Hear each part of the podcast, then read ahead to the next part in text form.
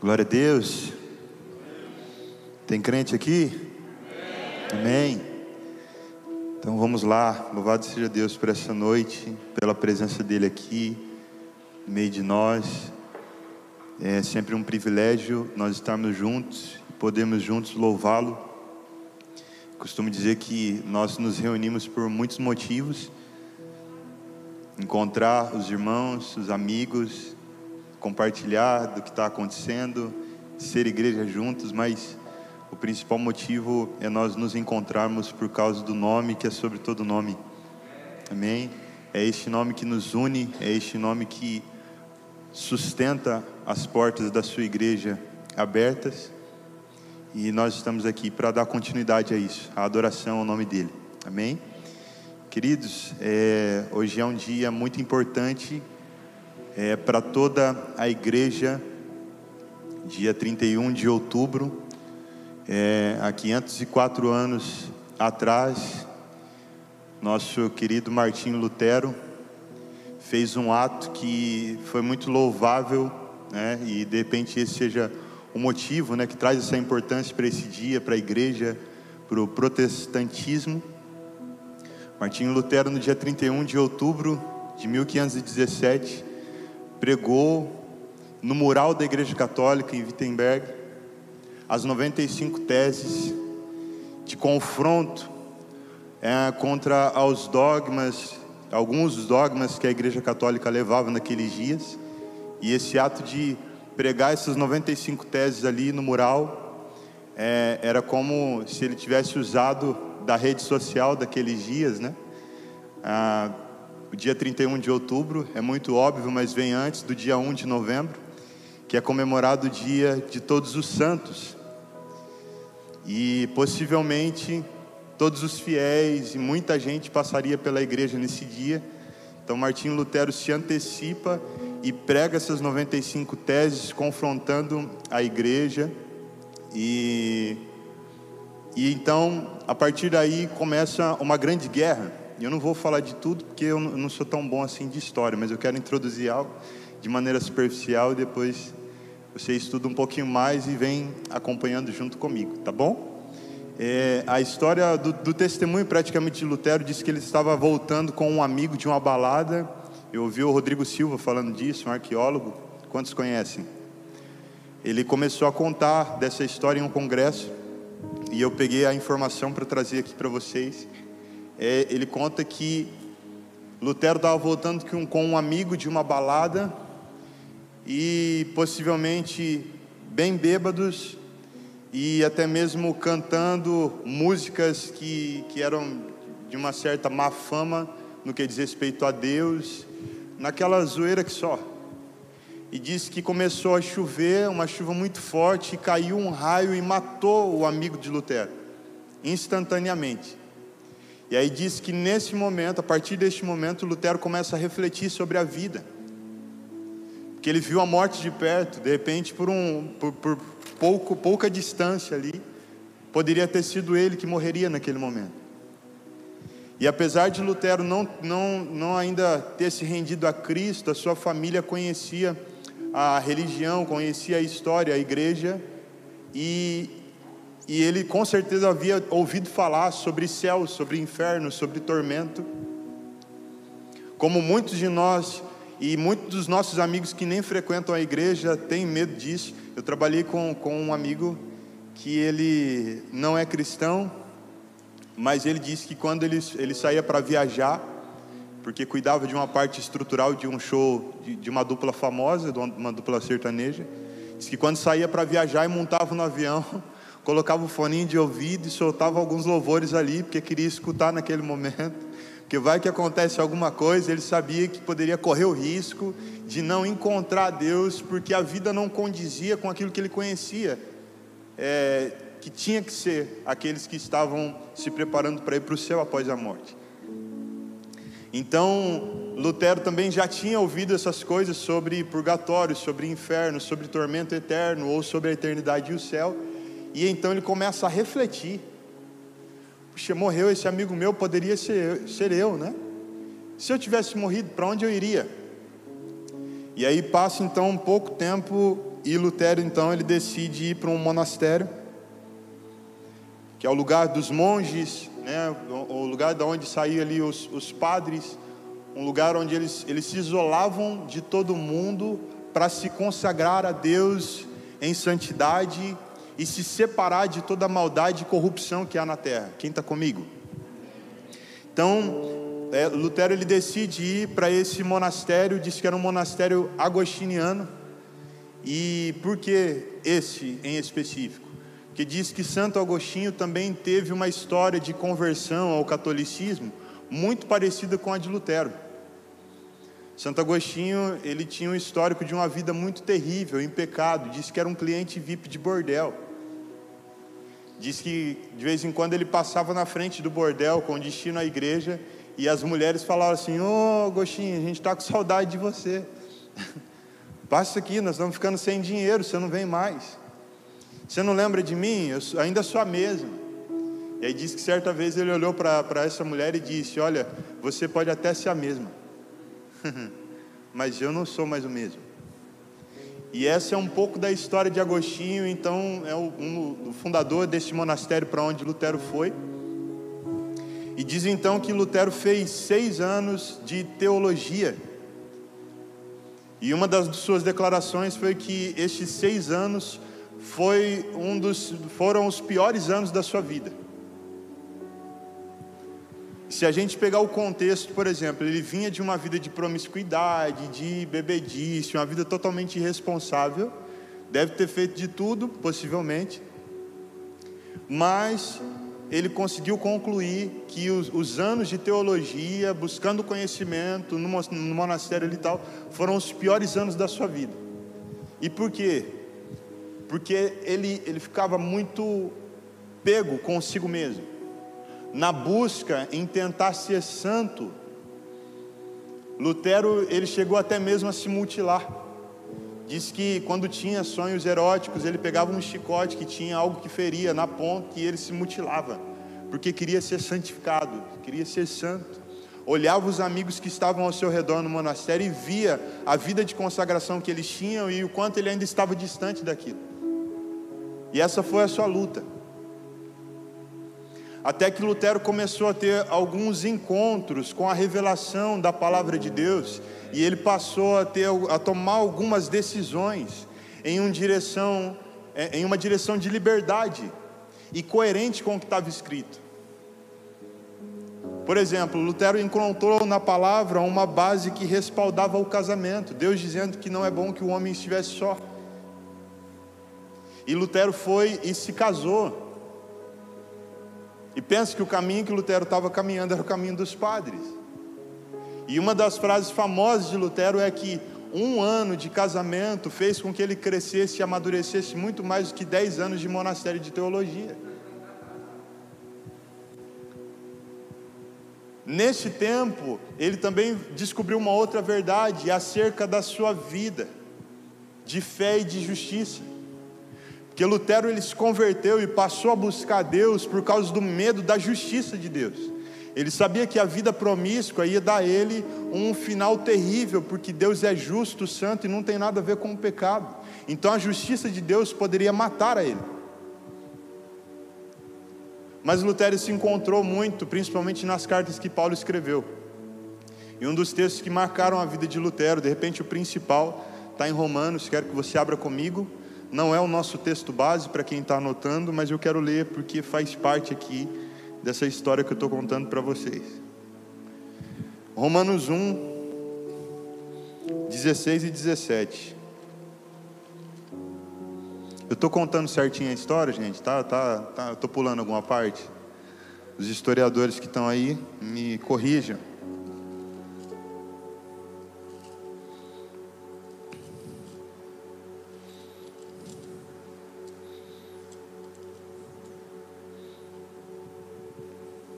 Romanos 1, 16 e 17, quem achou, diga achei.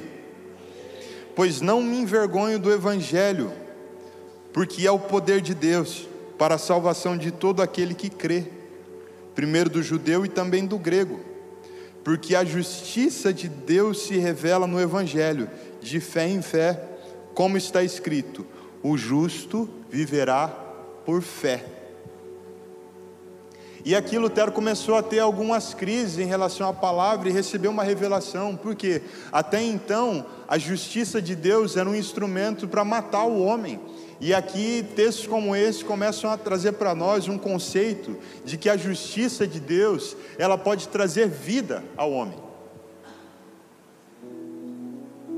Lutero olhava para a justiça antes e olhava para a sua vida e ele falava assim: Não, minha vida não tem nada a ver com justiça. Pela justiça eu deveria ser morto.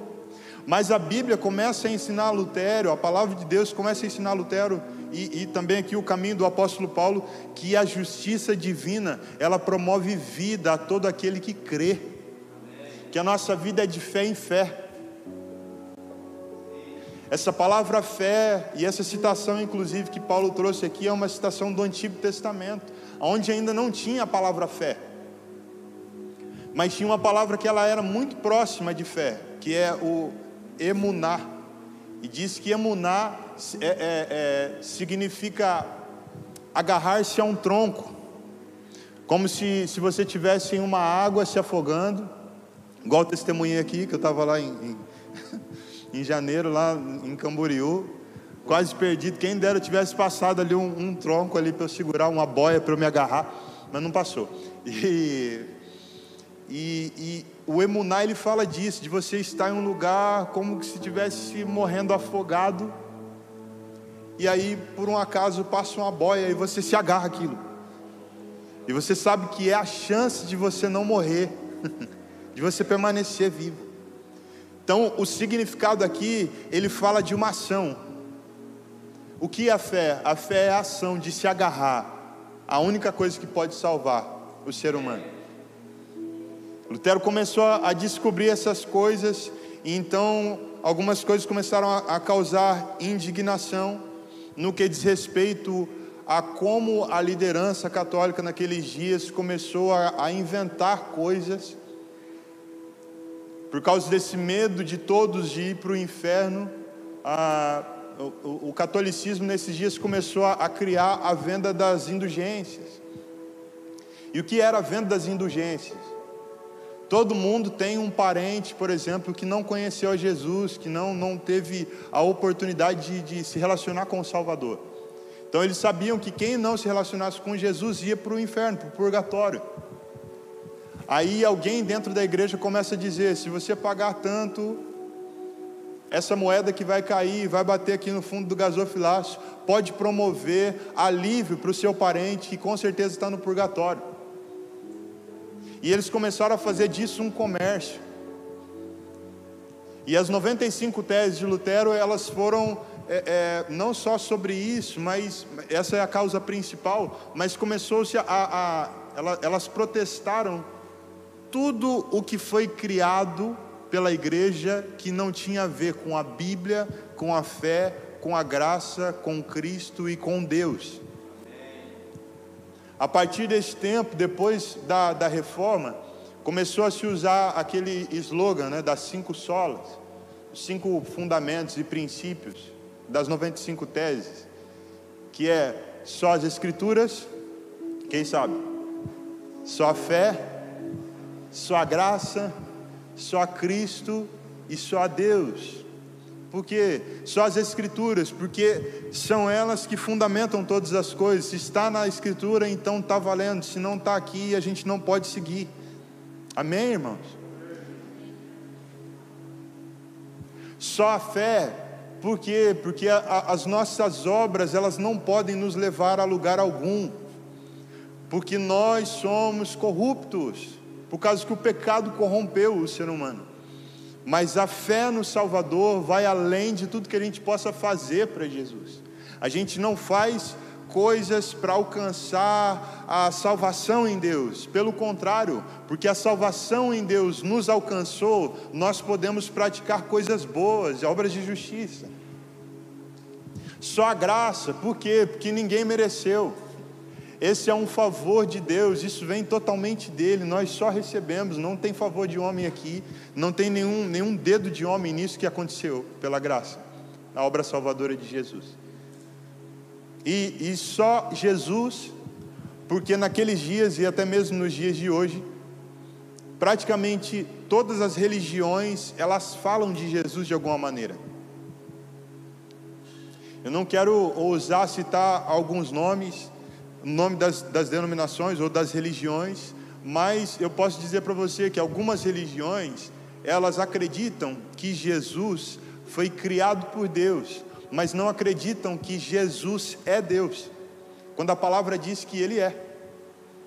Algumas religiões dizem que Jesus é bom e Ele é um espírito iluminado que conduz a vida. Então Ele também faz parte do pacote, mas não é o centro. E por aí vai. É, é, tem, tem muitas religiões que, quando no, eles vêm, para, por exemplo, para nos evangelizar para a religião deles, eles perguntam, né? O Leandro, acho que tava, comentou disso uma vez, que foi abordado assim. No que se acredita? Cara, acredita em Jesus. Aí eles dizem, nós também. O problema é que Jesus é também. É um acréscimo de tudo que se acredita. E essa sola, ela vai dizer: não, não, Jesus não é um acréscimo, ele é tudo. É só Cristo, e se Cristo não for o tudo, então a gente perde a noção, a gente perde o caminho e perde a verdade do que está sendo pregado. E a última sola que é só a Deus, porque o homem ele tem uma facilidade, uma possibilidade muito grande de tomar um lugar de louvor e de glória. E por mais que alguns homens são extremamente importantes na nossa vida, na nossa fé, no nosso testemunho, nós sabemos que todo louvor e toda glória é ao Senhor, porque nós somos todos iguais. Olha para quem está perto de você, não é igualzinho você? Não é não, irmão?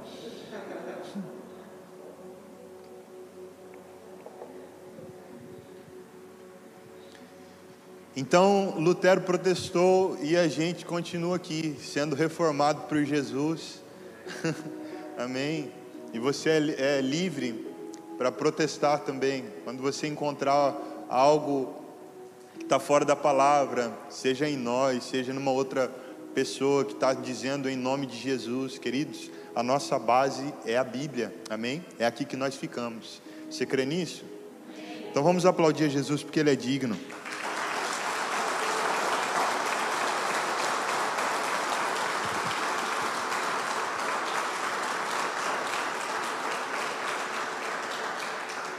Aleluia. Agora sim, Colossenses capítulo 1. Quero dar continuidade a essa mensagem, trazendo uma palavra de Deus para o nosso coração. Colossenses 1,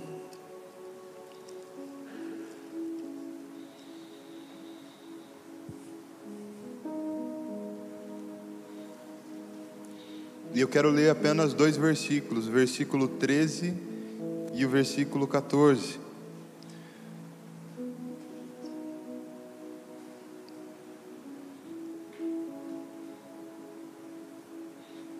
Quem achou, diga achei. Versículo 13 vai dizer o seguinte: Ele nos libertou do poder das trevas e nos transportou para o reino do seu Filho amado em quem temos a redenção, a remissão dos pecados. Senhor, nós clamamos, ó Deus, para que o Senhor continue fluindo pela Sua palavra e pelo Seu amor a nós, ó Deus. Tudo que nós precisamos é de Ti, tudo que nós precisamos é do Seu toque e da Sua presença, Deus. Nós queremos te louvar e engrandecer o Teu nome com tudo que somos e com o caminho, ó Pai, da nossa vida enquanto o Senhor nos der fôlego. Porque o Senhor é digno de toda honra, de todo louvor. Por isso, mais uma vez, nós clamamos: continue falando conosco, como o Senhor tem feito desde que este culto começou, desde que esse dia começou, para a glória e honra do Seu nome. Amém. Amém. É, essa carta aos irmãos de Colosso é uma carta muito, muito bonita e muito importante, de repente, uma das mais importantes que Paulo escreveu.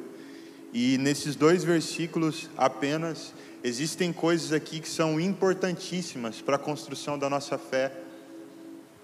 e que trazem de fato uma reforma total à nossa vida. Paulo começou a ensinar em dias onde o gnosticismo e muitas outras doutrinas eram ensinadas no meio do povo. E ele precisou de usar de toda a sua força, do conhecimento da inspiração que Deus dava a ele para estabelecer algo, algo firme, algo sólido. E se tratava da obra redentora de Cristo Jesus. E esse versículo ele já começa dizendo assim: olha, uma das primeiras coisas que Jesus fez aqui em nós, pela Sua obra, Ele nos libertou do poder das trevas. Queridos, vocês vão concordar comigo, se o texto está dizendo que Ele nos libertou, é porque nós éramos escravos. Ele nos libertou do império das trevas. E essa libertação não é algo simplesmente fantasioso ou místico. De fato, só em Deus e só no seu Filho Jesus há libertação para a nossa vida. texto de Mateus, capítulo 12, dos versículos 22 em diante, começa a contar um momento em que é trazido para Jesus um homem que estava endemoniado, cego e mudo. E diz que Jesus opera a cura na vida daquele homem, e quando ele opera aquela cura, é, é, os fariseus começam a dizer que Jesus estava expulsando aquele demônio da vida deste homem a partir da autoridade de Beuzebu, em nome de Beuzebu. E Beuzebu aqui é o nome do próprio diabo, do príncipe das trevas. E aí Jesus começa a discutir com os fariseus, dizendo: Olha, o reino dividido, ele não prevalece, ele fica deserto, não sobra ninguém. Um reino dividido que luta contra si mesmo, não sobra ninguém. Como que eu posso expulsar o diabo pelo nome do diabo? Agora, se eu expulso pelo Espírito do Senhor, de fato, então há uma cura verdadeira e genuína. E é um assunto que a gente nem fala tanto, né? Mas é um texto muito real. Porque esse lugar, esse império das trevas, é o lugar onde todo pecador pisa ou já pisou. Em João capítulo 8, versículo 34, se eu não me engano, é, é, João escreveu que Jesus disse a respeito de que todo o que peca, todo o que comete pecado, é escravo do pecado.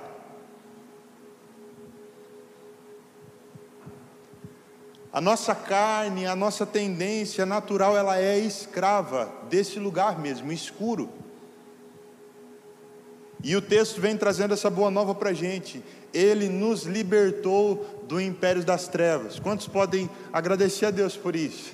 Parece algo que parece que é algo que é tão distante. Ah, não, mas eu estou aqui, estou tô, tô na igreja, sou cristão há não sei quantos anos, faço parte disso, daquilo outro. Querido, isso não, não voga nada quando se diz respeito, sabe, a, a quem governa a nossa vida. Porque o texto vai dizer que ele não somente nos libertou desse lugar, do império das trevas, a continuação, lá de Mateus 12, né? É, quando Jesus começa a falar para os fariseus que ele não expulsou o diabo em nome do diabo, Jesus vai dizer o seguinte: que não tem como roubar os bens na casa do valente sem antes amarrá-lo, e que esse valente se tratava do próprio diabo. Ou seja, o diabo nos tinha escravizado por conta do pecado, nos conquista por este lugar. Até hoje, você vai ver a gente comentando sobre pecado e vai falar assim, cara, o pecado é ruim. Não, o pecado não é ruim, ele é bom. Porque ainda existe um poder de persuasão que consegue fazer com que a gente declare que o pecado é bom. Por causa daquilo que a gente sente, ou sei lá, por algum outro motivo. Mas a gente concorda nisso, que é bom, prazeroso. Então existe esse lugar para quem o deseja. E esse lugar é o lugar onde o maligno reina, ele governa. Mas o texto diz que Jesus nos libertou deste lugar. E tem um outro texto maravilhoso que eu não lembro aqui a referência, mas ele diz que se o Filho vos libertar, verdadeiramente sereis livres. Amém? Você crê nisso? Então, há, há, há quem possa dizer: ah, não, eu, eu, eu, o dia que eu quiser, eu, eu, paro com a bebida, o dia que eu quiser, eu paro com a maldade. Queridos, a gente acredita que domina essas coisas, mas nenhum de nós dominamos o mal. Porque nós estamos sujeitos, estamos escravos, até que nós venhamos a confessar a nossa fé em Cristo Jesus. Nele está a liberdade. Amém? Não contente em apenas nos libertar do império das trevas, o texto aqui vai dizer que ele nos transportou para o reino do Filho do seu amor. Então veja só, Deus não nos liberta do império das trevas e simplesmente entrega a gente de volta para nós mesmos. Ó, oh, tirei você das mãos do diabo, agora você está liberado para fazer o que você tem vontade. Não, Ele não entregou a gente a nós mesmos, mas Ele nos transportou para um novo reino. Essa palavra aqui, transportar, esse translado, significa, é, era um termo muito usado nesses dias aqui, quando havia guerras entre reis, entre territórios. Aí o rei que vencia e tomava posse do outro território, ele entrava lá e tirava as pessoas que estavam naquele outro território que foi vencido e trazia para o seu reino. Ele nos transportou do império das trevas para o reino do Filho do seu amor, ou seja, nós temos um novo rei sobre a nossa vida. Nós temos hoje não somente um novo rei que nos diz o que a gente tem que fazer ou tem que deixar de fazer, como existe uma maneira de andar no seu reino. A palavra vai dizer que, o próprio apóstolo Paulo vai dizer isso, que o reino de Deus não é feito de paredes, não é comida nem bebida. Mas as bases do reino de Deus é paz, justiça e alegria no Espírito Santo. Queridos, a partir do momento em que Deus nos liberta do império das trevas e nos traz para o reino do seu Filho, nós somos trazidos para uma nova realidade, uma nova maneira de pensar. Nós recebemos dele um novo coração, de modo que precisa acontecer um, um, um divórcio mesmo da outra vida. Eu sei o quanto é difícil, a, gente tem dificuldade em deixar algumas coisas. Na verdade, eu acho que tudo. Coisas que para nós traz a impressão então de que a gente está perdendo se a gente deixar e a gente fica mais perdido ainda. Nós não sabemos perder, nós não sabemos deixar, mas o convite de Jesus para nós, ele é um convite radical, neste lugar é um convite mesmo de deixar o lugar onde nós estávamos guardados, porque agora nós temos um novo rei, nós recebemos dele um novo coração, uma nova vida, uma nova maneira de pensar, e nós por nós mesmos nós não conseguiríamos fazer isso, mas ele fez por amor de nós. Você crê nisso? Mas crê mesmo? Que Ele não apenas nos libertou do, do império das trevas e nos transportou para o reino do Filho do seu amor, como Ele também nos redimiu. E essa palavra de redenção, ela, ela fala muito mais do que aquilo que a gente pensa. Eu não sei qual é a definição que você traz de redenção, mas aqui o texto está sugerindo o ato de alguém que pagou uma fiança para libertar um prisioneiro. Isso é redimir. Nós estávamos presos, submetidos ao império das trevas, e Deus pagou o preço para que nós pudéssemos ser libertos.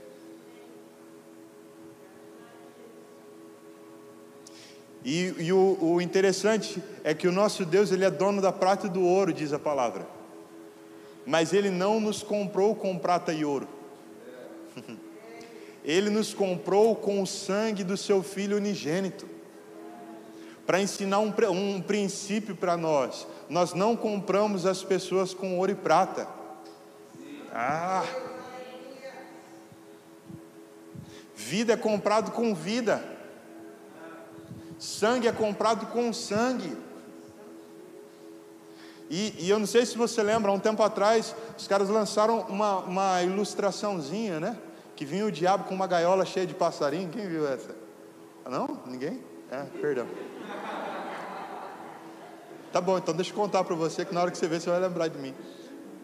É, é um pouquinho antigo, mas tá. Não sei se é do, do Orkut, não, não era. Ó, mas, mas vinha o diabo assim com a gaiola de passarinho e alguém perguntava assim: quanto você quer por, esse, por esses passarinhos? Quanto, não sei o que. Não lembra disso? Ninguém aqui viu isso? Ah, algumas viram. Opa, não estou só. Então, então, aí tinha. Foi criada então essa ideia de que Jesus comprou a gente do diabo. Irmão, o diabo não tem nada, Jesus não comprou a gente do diabo. Começo de conversa, nós pertencemos a Deus porque Ele é o autor das nossas vidas. Começa aqui, a gente já é dele, porque a gente já tem a cara dele, tem a imagem e a semelhança, é assim que Ele nos fez. Então nós já éramos dele, mas o homem se rendeu ao pecado e passou a dar legalidade e autoridade para o império das trevas na sua vida. E aí o que acontece? O homem precisa ser tirado deste lugar e ele precisa receber vida de novo. Mas sozinho e por si ele não consegue, porque ele já está mergulhado na corrupção. E o nosso Deus é um Deus justo, é o Deus que, que Lutero temia, essa justiça que mata. Tão, tão, é, é, e Deus não deixou a coisa barata. Mas ele entrou neste lugar de dar o seu filho, porque tinha que vir alguém do céu que fosse justo, para pagar o preço. O homem, por mais que ele tentasse, por mais que eu e você tente, a gente não consegue comprar nada diante de Deus. Por isso que Deus vem, Ele mesmo, em Cristo Jesus, e paga o preço você tem noção? Deus comprou a gente de novo para Ele. Ah, eu não entendo.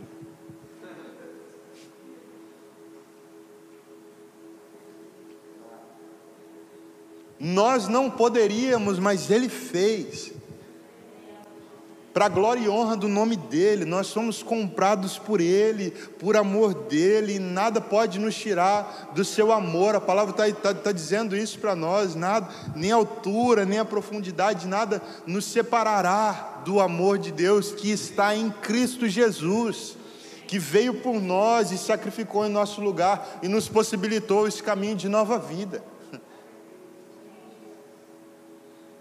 E a última parte desse versículo 14 aqui vai dizer o seguinte: que ele nos perdoou.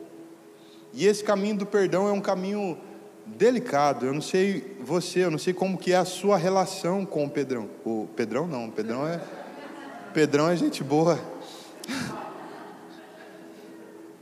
E deve estar orando lá na salinha uma hora dessa. Mas eu queria citar para você algumas coisas que que a obra que veio através do perdão ela realizou em nós. Primeira coisa, o perdão, ele quebrou a barreira que havia entre o homem e Deus. Então hoje nós podemos nos relacionarmos com Deus. Por quê? Porque ele nos libertou. Ele nos transportou para ele. Ele nos comprou com seu sangue e isso justifica e, e define o seu perdão por nós quebra a barreira. Quando há perdão, a barreira é quebrada. Agora você vai entender que o perdão, ele, ele não, não quebra a barreira só de você dizer, eu te perdoo, meu irmão. Não. O perdão ele precisa ser verdadeiro, senão sempre existe alguma coisa aqui que fica com um pezinho atrás segurando a relação. E eu ouvi algo maravilhoso sobre isso, porque a, a, gente acredita que, como cristãos, o nosso papel é esse mesmo, de perdoar e de não manifestar o ódio, não manifestar ah, o quanto nós ficamos com raiva. E eu não estou falando de, de violência, de agressão, nada disso, mas estou falando a respeito de quando alguém nos fere e a gente, por ser cristão, fala assim: Ô oh, meu irmão, tudo bem, eu te perdoo. E aqui dentro há um comichão de raiva.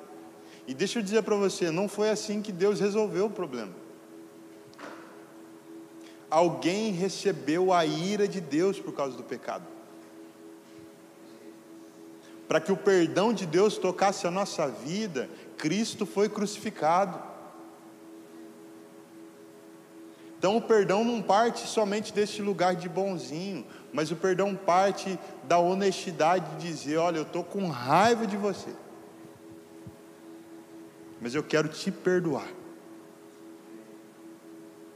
Essa é a resposta do amor de Deus para nós. Isso também foi o que Lutero entendeu, que o perdão de Deus ia muito além mas que passou por esse lugar de sofrimento, de sacrifício de morte e proveu, promoveu salvação. A, a outra coisa que, que o, o, perdão ele, ele alivia de alguém e aliviou da gente é o peso da culpa. Eu não sei você, mas eu já estive em um lugar de, é, de ter cometido um erro e ou de não ter sido perdoado como também de é, é ser mantido dentro de um lugar oculto e não contar o que, o que aconteceu. Quando a gente está nesse lugar, onde a gente ainda não partiu para o lugar de perdão, de se confessar, de abrir o que aconteceu e de resolver as coisas, querido, é um peso de culpa que fica sobre a gente. Você pode cantar, pode fazer jejum, Porque o que pesa, pesa mesmo. A culpa pesa. Não tem remédio que a gente tome. E de repente seja até por isso que nós, como igreja, quando a gente fala de discipulado, de comunhão, a gente até compartilha sobre isso a, a respeito do, do, caminho de clareza, de compartilhar das coisas que estão acontecendo, não, não por uma fofoca, mas porque a culpa pesa e vai abrindo um abismo, e a coisa vai ficando cada dia pior. Mas quando Jesus nos perdoou, querido, todo o peso de culpa foi embora. Por isso que ele pode dizer para nós: olha, é, é, o meu fardo é leve, meu jugo é suave, vem para mim. E o que torna o fardo leve e o jugo suave é porque ele não carrega nada das coisas que ficaram para trás. E ele não carrega nada do que ele não pode suportar sozinho. E nós não podemos suportar sozinho o peso da culpa, o peso do pecado, a maldição da corrupção humana, sabe? De todas as tendências que a nossa vida tem à carne. A gente não aguenta sozinho, isso nos destrói. Mas eu tenho uma boa nova para você. O perdão de Jesus nos alcançou e nos trouxe alívio de toda a culpa. Perdão de Jesus nos alcançou e nos deu um novo destino. E mais do que isso, Ele não apenas tocou a nossa vida e nos perdoou, mas com, com esse perdão, Ele também nos trouxe a possibilidade de perdoar. Porque diante de um Deus justo, ninguém poderia receber esse perdão. Não há perdão, é a justiça e o pecado, pronto, está resolvida a conta. Mas Deus se fez pecado, Deus se fez maldição, porque nos ama. E esse precisa ser o motivo, sabe, que faz resplandecer dentro do nosso coração a luz da vida dia após dia. É o motivo que nos faz olhar para Ele, e é o motivo também que nos lembra de que nós precisamos estarmos sendo reformados dia após dia, porque não é porque a gente pediu perdão hoje, não é porque a gente, sabe, viveu uma situação agora não, e, e, e me batizei, que as coisas acabaram. O próprio Martinho Lutero, ele falou disso, uma das frases, não vou lembrar a frase certinho, mas eu, eu li bastante, várias frases dele, e uma delas foi essa, que ele descobriu que mesmo depois de batizado, o velho homem não havia morrido. Hum. Ele nos visita todo dia. Talvez seja por isso que a reforma continua. Nós necessitamos sermos reformados dia após dia, sabe por quê? O amor de Deus e a história, a obra salvadora de Jesus pela nossa vida é lindo demais, irmãos. Sabe, quando a gente em sã consciência olha para aquilo que Jesus fez e o caminho de salvação que é colocado diante de nós, não tem para onde correr, de fato é irresistível, porque Jesus é irresistível. Eu vi um pastor falando uma vez, cara, por que, que Jesus, por que, que Deus não desiste desse povo, não manda anjo para a terra? Seria de repente até mais fácil, porque os anjos o veem, sabe da autoridade. Agora a gente, porque não vê a Deus, a gente tem um, um, muito pouca noção do peso da sua glória e do peso da sua bondade. Mas não, irmãos, Jesus é apaixonado em nós. Ele estendeu sua graça, sua obra salvadora sobre a nossa vida. E nada vai mudar isso até chegar o grande dia. Ou até chegar o nosso dia. Ou de nós encontrarmos com Ele, ou de dele vir encontrar com a gente. Mas uma coisa só importa: nós éramos cegos, e agora a gente vê. Não há maldição nessa vida, não há diabo, não há nada que possa nos segurar diante do poder e do amor de Jesus sabe? E nós, nós cremos nisso fielmente, porque essa é a palavra de Deus. E o que eu quero comunicar para a igreja nesse dia 31 de outubro, onde a gente aqui de alguma maneira presta aí uma, uma homenagem muito superficial, né? Ao que Deus fez usando a vida de Lutero, né? A partir desse, desse, desse ato dele em Wittenberg, é que Deus ainda é o mesmo e Ele continua fazendo coisas nas nossas vidas, Ele continua nos amando e desejando encontrar. E eu não sei como você está aqui nessa noite. Eu não sei qual parte dessa mensagem encontrou o seu coração. Mas uma coisa eu sei. Deus nos ama e deseja restaurar a nossa vida. Nós servimos a um Deus que ele, eu gosto de citar esse texto, né, de Isaías, que ele fala assim que Deus não esmaga a cana quebrada. Às vezes a gente vê ali uma cana quebrada e fala, está quebrado mesmo, joga fora. Não, não, não, não. Deus acredita na restauração. Deus não apaga o pavio que fumega. Às vezes tem só uma chaminha de palito de fósforo mas é o suficiente para Deus vir.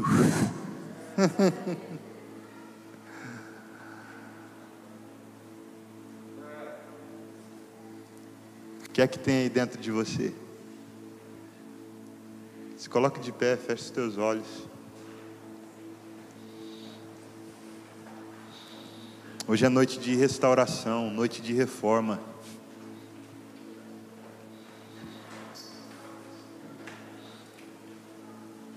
Eu creio que, que Deus precisava ministrar o seu coração nessa noite e já foi feito, já foi entregue.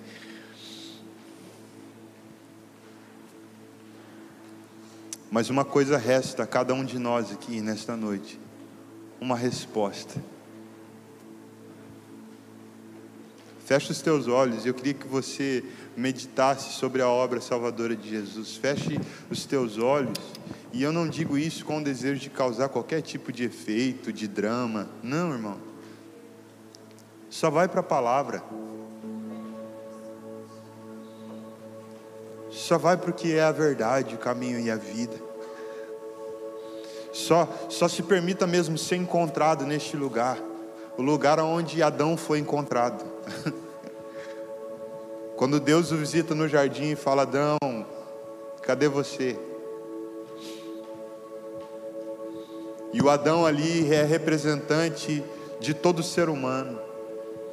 É meu representante, é representante da Gabi, de cada homem e mulher que está aqui nessa noite.